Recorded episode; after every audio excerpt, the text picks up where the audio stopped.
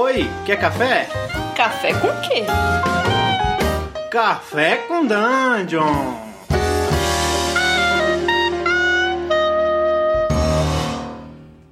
Bom dia, amigos do Regra da Casa. Estamos aqui para mais um Café com Dungeon, na sua manhã com muito RPG. Eu sou Rafael Balbi, eu não sei porque eu tô tão entusiasmado assim, porque a gente vai tratar de um tema bem dark aqui, tão dark quanto o café que eu tô bebendo. E para isso eu tô aqui com o, o Dio, o Diego Muniz, do Cash Nautas. Fala, cara. E aí, galera, bom dia. Eu estou aqui tomando um cafezinho ilusório com muita loucura como tempero, ou melhor, como adoçante.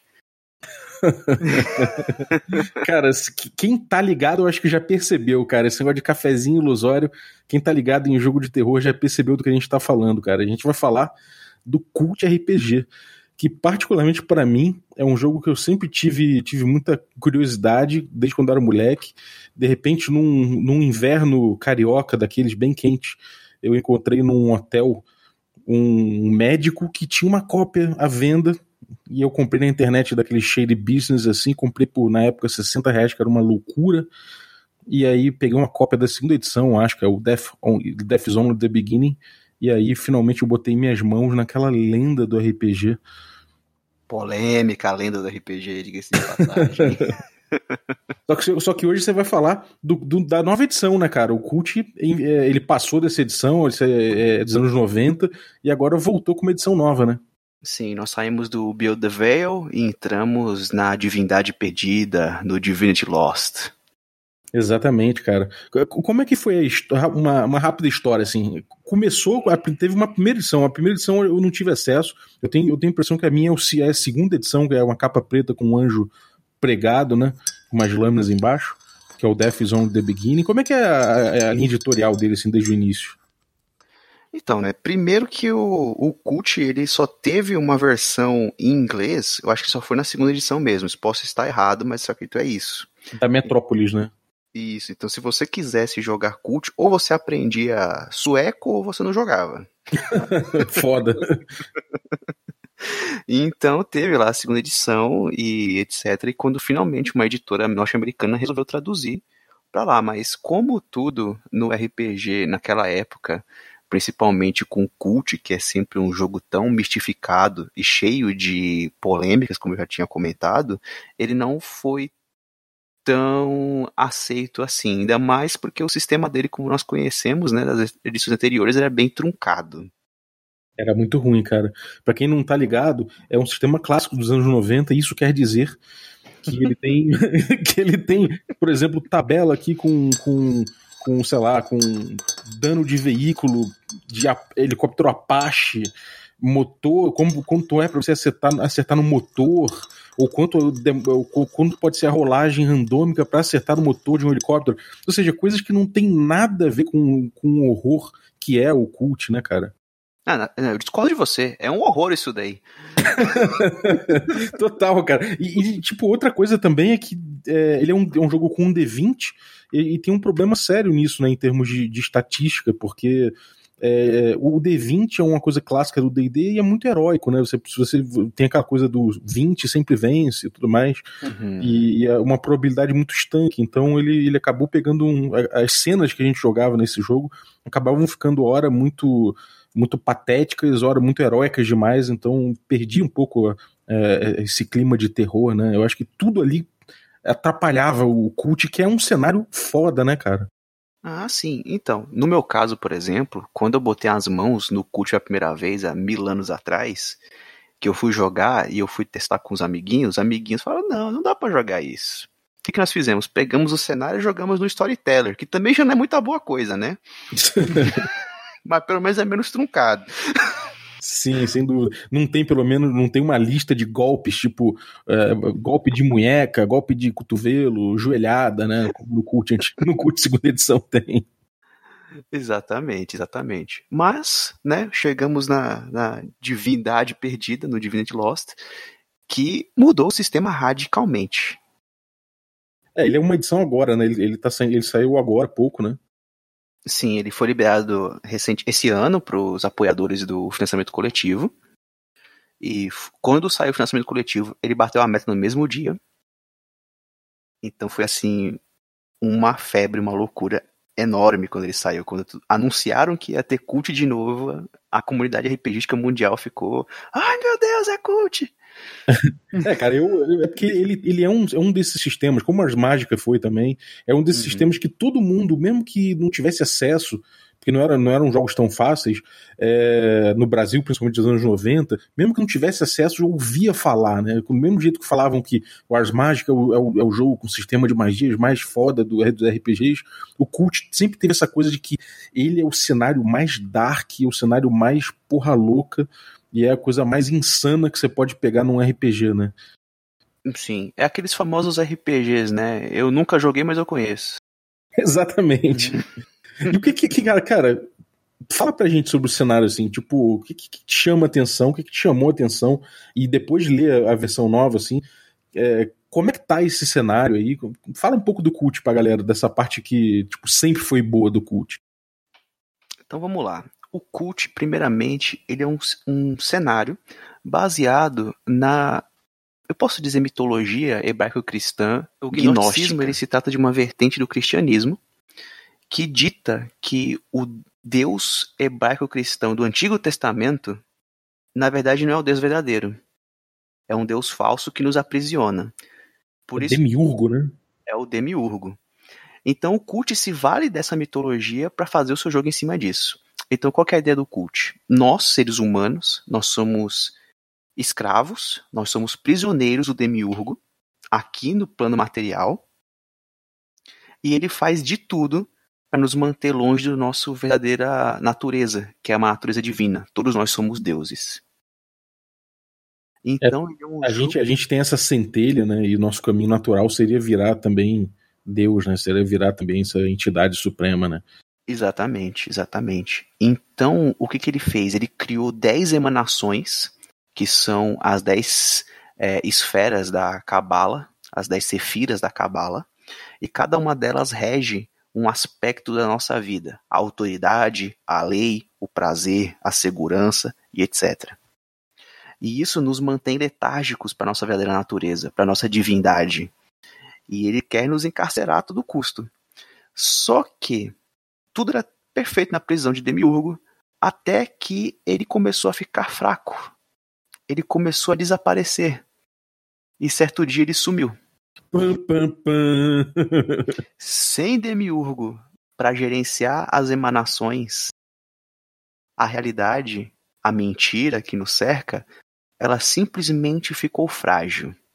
Então, Malkut, que é a emanação da prisão física, que é a, a sefira mais baixa da árvore da cabalística, essa emanação se rebelou contra os outros e falou: em vez de eu ser uma prisão, eu vou ser aquilo que vai despertar a humanidade. Doido, assim, né, cara? Algumas pessoas conseguiram ter acesso a poderes, a conseguir ver coisas sobrenaturais que não deviam ver antes, e perceberam que a realidade é muito mais horrível e diabólica do que eles imaginavam. Eles conseguem cortar o véu que separa né, essa ilusão da realidade e isso é uma coisa muito, muito maneira aqui. Eu não sei como é que tá nessa edição, se mudou isso, mas pelo, pelo menos na segunda edição você tinha criaturas, tipo os, os Lictors, que eles chamavam. Isso, os Lictors, eles são os carcereiros das emanações. Cara, é muito louco, porque o Lictor, ele é a figura do cenobita do Hellraiser, né, cara? Não, é muita influência, muita influência. É muita influência, né? E, e, não só isso, por exemplo, a forma como ele, nessa nova edição, ele apresenta os lictors é muito interessante, porque assim, eles são nossos carcereiros. Então, quem seria um carcereiro realmente? É alguém que tem um status de poder, então é um empresário famoso, é um religioso da sua paróquia, é, sei lá, é o seu chefe no trabalho. E quando ele percebe que você está vendo ele como ele realmente é, que é um monstro, aí o bicho pega. Sim, cara. Eu lembro que tinha uma aventura no, na segunda edição que era chamada Taroticum. Eu até tinha essa aventura, vendi pro, pro Thiago Queiroz aí, que, que mestra Cthulhu nas strings aí, uhum. o velho crânio. E, cara, é uma aventura foda, porque é tipo, é uma loucura toda, é, é tudo um, um, local onde o, o, o, véu era quebrado e isso era um hospício, né? Onde tinha uma, uma entidade acorrentada durante muito tempo. E o, o, o diretor desse local era, uma, era um lictor desse, era, se não me engano, não tenho certeza, mas pelo que, pelo que eu lembro, o diretor era um lictor. E aí, quando você ia se dando conta do que tinha ali, nossa, cara, aí fudeu. É tipo, caralho, isso é muito mindfuck demais, socorro, sacou? Sim, e, e olha só, para você ter uma ideia do quão diferente esse RPG é, ele tem uma frase clássica que é: A morte não é o fim, é apenas o começo. Sim, Porque cara. qual que é a ideia dos lictors e das outras criaturas que estão ali querendo te manter preso? É, objetivo delas é matar você para pegar a sua alma, levar para outro plano, torturarem ela até você esquecer tudo que você soube sobre a verdade e reencarnar. Uhum. É, e, e, tem, e tem também uma coisa da, da magia, né? A magia é uma coisa legal no, no culto, é uma coisa presente, e a magia tem, tem a ver com todos esses esses, esses segmentos da, da Cabala, da, da, do Sefirot, sei lá. Uhum. Eu não lembro os termos agora. É misticismo puro, né? Eu, eu tô, tô frio disso, tô muito deidesado. Mas uhum. é, tem essa coisa da magia do sexo, né? da magia sensual, magia do, dos, dos sentidos, né? tem, enfim, você tem é, a magia como uma coisa bem presente nesse, nesse mundo, né? Sim, você tem acesso a certos tipos de magia, mas também depende muito do tipo de personagem que você está fazendo. No novo Cult, por exemplo, eles dividem os personagens jogáveis em três tipos, né? Os adormecidos, que são aqueles que estão que não sabem de nada, eles são bem inferiores aos outros em questão de, de mecânicas mesmo. Você tem os conscientes, que é aware, acho que é assim que deve ser mais ou menos uma tradução livre aqui, que são o principal, o que você joga realmente assim, e tem uma DLCzinha que são os Awakens, que são os despertos. Os despertos realmente têm poderes, realmente conseguem fazer magia. Eles podem fazer magia sexual, magia da loucura, enfim, eles fazem. Eles realmente conseguem moldar a realidade e manipular a mentira que é o uhum. nosso mundo. É, cara, é, no, eu lembro também que tinha uns complementos muito doidos, por exemplo, é, tinha o, os, portões, os portões do inferno, que aí, tipo, inclusive tinha uns contos muito bizarros de uma menininha com as próprias tripas numa, na Segunda Guerra desenhando um portal, e aí aquele portal levou, levou é, levava para o inferno, e, ou então sobre é, como entrar em Metrópolis, que é a grande cidade é, oculta, né? eu acho que vale a gente dizer que o inferno aqui no cult ele existe e, e o Demiurgo ele tinha um irmão gêmeo chamado Astaroth. E Astaroth também criou dez emanações, que são, nesse caso, as, quiló, as quilofotes, eu acho que é assim que pronuncia, que também são chamados de os anjos da morte. Quando o Demiurgo desapareceu, Astaroth falou: beleza, não tem mais ninguém para equilibrar poder comigo, então eu vou engolir tudo. E tudo vai virar um inferno. Fuck. então, tipo assim, além de você ser um prisioneiro de uma coisa chamada Demiurgo, que agora não tá mais lá, e você tá começando a saber a verdade, você tem que se preocupar com o irmão gêmeo dele, que é mais mal do que ele. Foda, né? Foda. E assim, sobre Metrópolis, é, é interessante porque assim, Metrópolis é um, um, a nossa cidade original é onde todos os seres humanos, quando eram deuses, viviam. Então, por isso que quando nós estamos aqui presos, nós construímos cidades com arranha-céus, etc. É porque é, supostamente a nossa memória é, atávica lembra-se das estruturas de prédios da, da metrópole e nós reproduzimos aqui de forma muito menor. Foda pra caralho, né, cara? Puta, mano, é São reflexos da metrópole, né? Então, tipo, em certos, de, então, certos lugares urbanos, ultra urbanos, assim, de repente, é, sei lá, num antro de prazeres, num, num antro de, de um local, sei lá, onde um, um serial killer acabou de fazer a farra num quarto com, sei lá, com várias vítimas, de repente naquele local ultra urbano, de repente abre-se um, um, um, portal porque o véu se rompeu, né? Sim. É muito foda, muito foda mesmo. E assim, a nossa realidade, nessa né, nossa prisão, eles chamam de Elysium. Uma clara piada de mau gosto, né? Referente a um paraíso, né? E, e, aqui também existem deuses, os deuses de Elysium. E tem um que eu acho muito interessante, que é o Deus das Autoestradas. Lembra um pouco a ideia do Gaiman de deuses americanos? É, total de deuses americanos, cara, tem razão. Sim, só que assim, é, é uma coisa que ela se alimenta de, de por exemplo, aconteceu um acidente. Ele vai lá e devora a, as almas do, das pessoas que morreram no acidente na autoestrada. E você, quanto jogador, pode fazer pactos com essa entidade para você ter acesso a Metrópolis, porque todas as estradas levam a algum lugar. Nossa, isso é muito foda. Dá medo, né, cara? Tipo, só você ler essas coisas, você já começa a imaginar, você fala, meu Deus, tô sozinho aqui em casa, maluco. Tô frio na minha alma. Socorro! Meu, e o mais sensacional desse, desse, dessa divindade, por exemplo, é que você pode viajar instantaneamente para qualquer lugar do mundo que tem uma autoestrada. Mas você tem que pagar um preço. É, e o preço costuma ser bem pesado, né? Costuma ser bem pesado. Por exemplo, ela fala: Ah, eu só quero um pedacinho da sua alma. Da sua essência divina. Só um pedacinho. e tem muitos outros reinos, outras dimensões e cult que são tão tenebrosas quanto o próprio inferno e quanto a própria metrópolis. Sim, é, eu lembro que tinha muito complemento sobre esses, esses reinos, né? Exato, tá tudo compilado num livro só agora. Pelo menos você tem ali um pouquinho, um gostinho de cada coisinha que tem ali. Tem ah, Gaia, ah, legal, tem o submundo, tem o limbo, tem vários lugares para você fazer campanhas excelentes ali, cara. Porra, muito bom, cara. E assim, é, quem é o personagem? Com quem você joga no cult? Então vamos lá. É, no cult você lida com ah, tem, você pode criar um personagem do zero, mas geralmente eles recomendam que você use arquétipos. E, e sério, eles botaram muito arquétipo para você poder pegar nesse jogo aqui. Então você pode, sei lá, você pode ser o cientista, você pode ser um, um ídolo, você pode ser um cara de armas, enfim, tem muitos arquétipos, muitos arquétipos mesmo.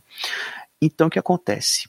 Você era uma pessoa normal até que alguma coisa da realidade te pegou de jeito vou percebendo que o seu mundo não é o seu mundo como ele deveria ser. Isso é simbolizado por uma mecânica chamada Dark Secret, é segredos escuros, segredos negros, que todos os personagens têm. É, cara, isso aí, isso aí é, um, é o, é o ponto-chave do, dos personagens na, desde a segunda edição, pelo menos, né? Não sei, na sim, primeira sim. provavelmente era também.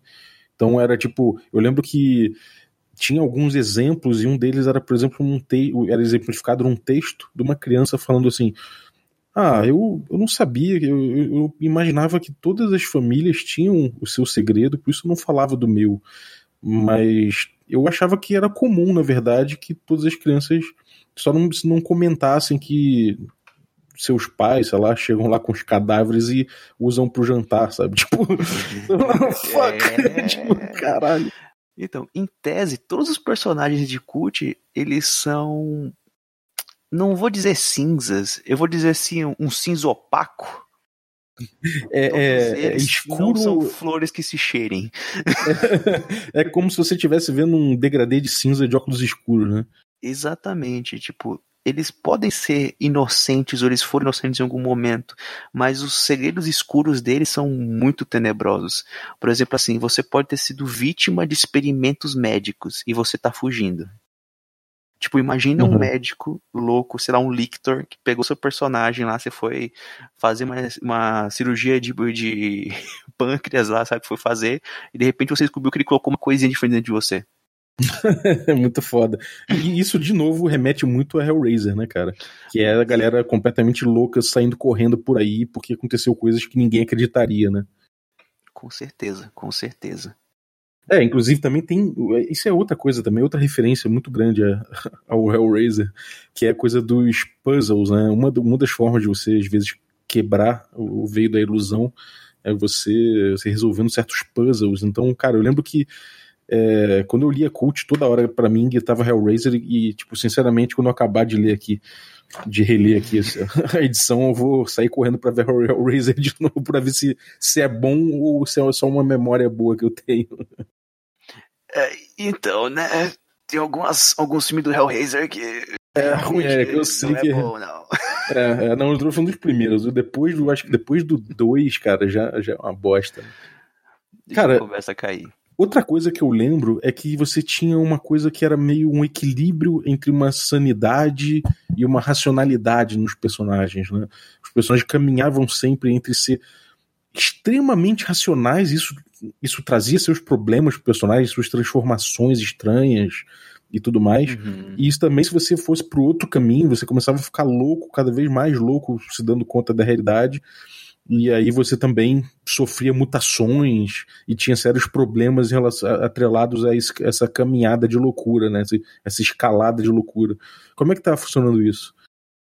Olha, é, tem ainda algumas desvantagens nesse jogo agora, chamado realmente racionalização. Que é quando o seu personagem é extremamente racional, tenta justificar tudo cientificamente e acaba perdendo é, dicas de como resolver as coisas, acaba perdendo a percepção que seria importante para sobreviver quando você já não está mais protegido pelo véu. Uhum. E a questão da, das maldições em si, você tem alguns arquétipos que já vêm de fábrica com eles. Ou seja, o cara já nasceu com uma deformidade que advém da verdade. Ou uma doença foda que não, que não tem essa característica. Mas, em tese, assim, até onde eu vi, não tem nada com modificações corporais hardcore, a não ser que você queira. É, até, acho até legal, porque era uma coisa meio. meio não sei, eu me parecia meio deslocado na segunda edição, porque não ficava muito claro como era esse processo, era uma coisa que estava ali, você ia ficando cada vez mais, mais até fisicamente mudado, de um jeito bem estranho, uhum. mas não tinha muito parâmetro para isso. Eu, não, eu, lembro que não ficou muito claro como é que acontecia esse, essa caminhada, sabe? Então, acho que realmente não é uma parte essencial do jogo, né? Não, não. Agora, realmente, é dentro de um arquétipo, isso é bem legal. Eu acho que tem um arquétipo chamado The Cursed, que ele é o amaldiçoado. E a imagem dele é de um cara, assim, tipo, bem estilo anos 20, sabe? De sobretudo, chapéu e tal. E ele tá com uma boca nascendo no braço, assim, sabe? Do nada. é uma boca com dente, assim, carne viva. É sinistra. É, uma coisa que vale destacar é a arte desse livro, que tá, ó, divino. É, cara, realmente a, tá Enfim, foda demais, né? cara, eu, tipo, olhei aqui e falei, nossa, cara, isso realmente tá, tá bem feito. Não é um, uma pintura digital qualquer que tá ali, tem bastante estilo, né? E tá bem dark, né? Sim, sem dúvida. Bem, eu acho que a gente pode falar um pouco do sistema, né? Como é que a gente faz as coisas acontecerem nesse mundo. Ah, então, como é, que, como é que ficou o sistema? Tipo, antigamente você tinha um D20, que era um sistema muito ruim, baseado em D20, agora parece que teve muita influência. Né? Ele deixou de ser um sistema dos anos 90 e se modernizou. Ele passou a ser um sistema que veio depois da Forge e que pensa que o sistema importa, então vamos dar uma, vamos dar uma moralzinha aqui para poder funcionar essa bodega. E aí teve bastante influência, parece, do, do Apocalipse, né? Né, do Apocalypse Engine. É, realmente teve muita mesmo, assim, salta aos olhos isso. E bem, como é que funciona o, a questão do, da rolagem de dados, né? Agora não é mais um D20, são dois D10.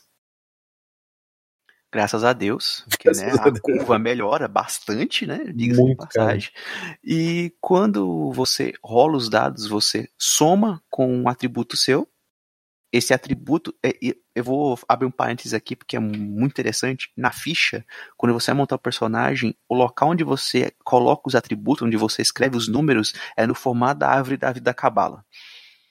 É sensacional. É maneiro, cara. Então, o que acontece? Sei lá, você vai fazer um teste que envolve força. Então, você assumir seu atributo de força, que varia de mais 3 a menos 3, e soma com e soma com 2d10. Se você tirar 15 ou mais, é um sucesso pleno. Se você tirar de 10 a 14, é um sucesso com custo, com uma complicação. E abaixo de 9, 9 ou menos, é uma falha. É, isso é legal, dá, traz uma granularidade que é, que é interessante, eu acho, para jogos assim, né? Sim, porque geralmente é muito mais divertido, na minha opinião, tirar de 10 a 14, porque geralmente quando é, como as ações são feitas por movimentos, né, no moldes do, do, do Apocalipse Engine, ele traz ali opções que o mestre geralmente escolhe o que aconteceu. Uhum. É, isso aí dá, dá ao mestre a opção de, de atuar, né? Sim, dá, então, sei lá, você atacou o cara com a sua arma. Ele dá a opção: ah, a sua arma errou o alvo, a sua arma quebrou, ou a sua ou você perdeu sua arma, caiu, deixou ela cair no chão. Sabe? Ele dá essa, essas três opções. Tipo, você acertou o cara, mas sua arma quebrou. O papel do mestre acaba não sendo é, o de ficar rolando contra os jogadores, os dados, mas acaba sendo, na verdade, uma figura que é, de vez em quando é invocada na narrativa dos jogadores para impulsionar é, as cenas até contra eles mesmos, né? Exato. E é interessante dizer isso, porque ele antes era um jogo muito simulacionista, né? Ele queria simular até helicóptero Apache. Agora ele virou uma coisa muito mais narrativista. Ele quer ali fazer com que elementos dos dados influenciem na história de forma narrativa.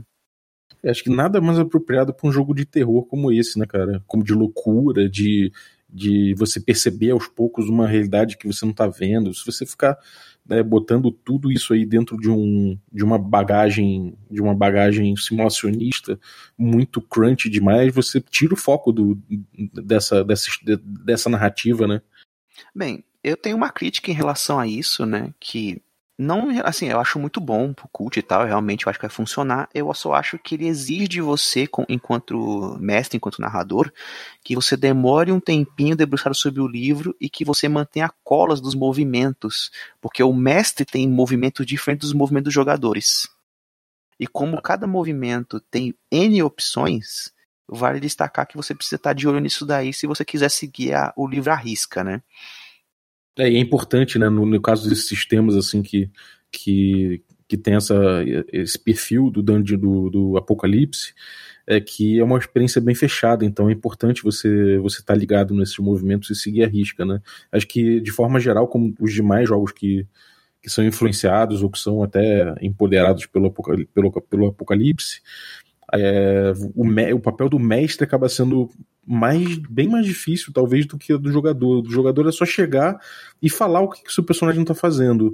E aí o mestre vai identificar naquilo, naquela ação um movimento.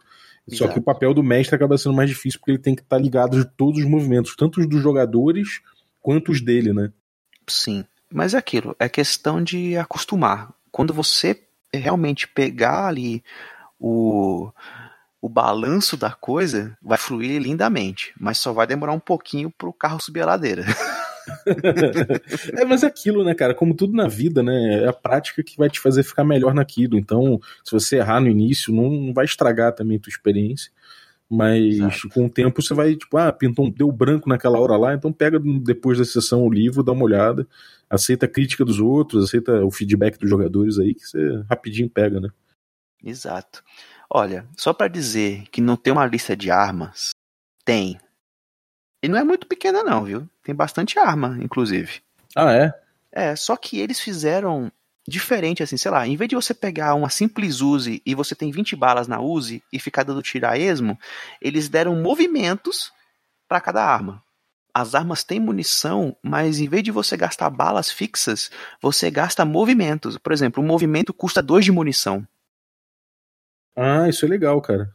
Sim, então, sei lá, geralmente uma Uzi vai ter quatro movimentos, vai ter quatro munições. Aí você gasta de acordo com os movimentos. Você pode fazer uma coisa super mega foda, que é descarregar um pente num bicho e gastar três de munição, quanto você pode disparar em dois bichos e gastar apenas dois de munição. Depende do movimento da arma.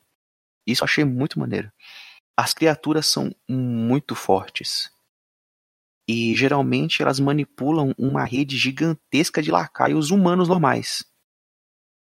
Ah, então, então você vai ser na porrada com outros humanos, talvez. Exato, com cultistas, enfim, com, é, sei lá, agência de segurança, esse tipo de coisa. Que são os, a, os manipulados pela mentira, né? Pelas uhum. entidades, etc. Então, assim, você encarar uma, uma criatura dessa sem auxílio de magia, ou sem um plano e tentar ir, ir, no soco com ela é bem complicado. Um lictor eu vou te contar que a ficha dele é, é dá medo. Sim.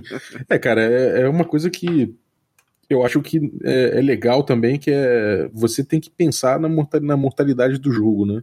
Então, se você tem um jogo desse e a mortalidade é, é, é altíssima, é, pode ser que dê uma pode ser que dê um problema aí que é tipo ah cara então não, não dou valor ao meu personagem e, e nesse tipo de jogo é interessante você desenvolver o teu personagem. Por outro lado se também se for cheio desses se for se for um jogo muito fácil que não tem muita possibilidade de morte então fica uma coisa meio marmelada né? Então você, você, você dilui um pouco o, o medo né? Sim, mas como a gente estava dizendo no começo do programa, né? Todo o, o que acontece ali no, no meio termo que se você morrer não vai ser o fim, vai ser apenas o começo. Sim. É, cara, eu acho que esse é um bom, esse é um bom encerramento aqui. É, a gente falou bastante do, do Cult. Acho que, claro, ficou muita coisa a se falar, porque é um, é um jogo, cara, que ele é muito denso, ele tem muitas camadas, ele é muito interessante. Ele tem essa estética, eu acho que a, a textura que ele imprime é uma textura de filme de horror dos anos 90, em que eventualmente você, eventualmente você vai sair no, no tiro com cultistas e, e para descobrir uma verdade muito, tem muito bizarra, vai sair cheio de sangue na cara porque você entrou num plano bizarro, sabe? E vai fazer magias que te desafiam a, a lógica e tudo mais. Isso é bem a textura dele. E, pô, graças a Deus que ele voltou com um sistema novo que, pelo que você fala, parece ser muito legal, cara. Eu acho que eles acertaram no, no ponto, não transformaram o jogo em outra coisa, né? Não, ele, ele sim. É, ele tá bom em questão de sistema e ele sempre foi maravilhoso em questão de cenário, né? Então, eu acho que ele tem tudo assim para ganhar novos adeptos do, do RPG em relação ao horror aí desse jogo. Legal, cara. Muito obrigado pela tua presença. É, onde é que a gente te encontra, cara? Onde é que a galera te encontra aí? Então, beleza, galera. Eu sou do podcast Cashnautas, né? Então vocês podem me encontrar no www.cashnautas.com.br.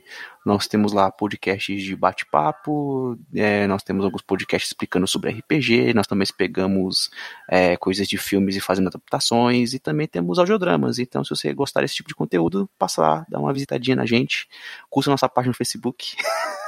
Vale muito a pena, cara. É, a galera que, que segue a gente aí, de repente deve ter visto, deve ter ouvido, é, no mínimo, os episódios lá do Wars Mágica, né? Que a gente divulgou bastante. Sim, foi, que eu participei lá e foi muito legal, cara. Muito maneiro mesmo. Cast Nautas aí, então. E, cara, valeu mais uma vez aí, obrigado. Volte sempre, traga outras, outros temas aí, ou fale mais de cult, porque, cara, aqui realmente é um, é, uma, é um dos meus preferidos e eu quero muito jogar. É Com essa certeza. versão é, nova. Tá aí o convite pra você jogar comigo aí. Opa, fechou, hein? é, e desgraceira comigo mesmo, precisando. Beleza, galera. Se vocês estiverem ouvindo esse podcast na quarta-feira, fique sabendo que tem a nossa stream presencial ao vivo aqui nos estúdios da Casa do Balbi. é, então, cara, ligue aí no twitch.tv barra regra da casa porque a gente vai estar tá jogando alguma coisa. Provavelmente a gente vai estar tá jogando algum sistema diferentão, não o, o Dungeons and Dragons, que a gente está atualmente num hiato entre a nossa primeira e segunda temporada do Magic Punk, que é a nossa campanha de D&D quinta edição. Então, fica com a gente aí e busca nossos, nossos conteúdos variados aí. A gente tem sketches no YouTube, tem vários tipos de, de, de conteúdos diferentes lá no YouTube, inclusive. E você acha tudo em regradacasa.com.br. Então acessa lá, vê nossas redes sociais, vê tudo, segue a gente e é isso aí. Um abraço e até a próxima. Bom dia.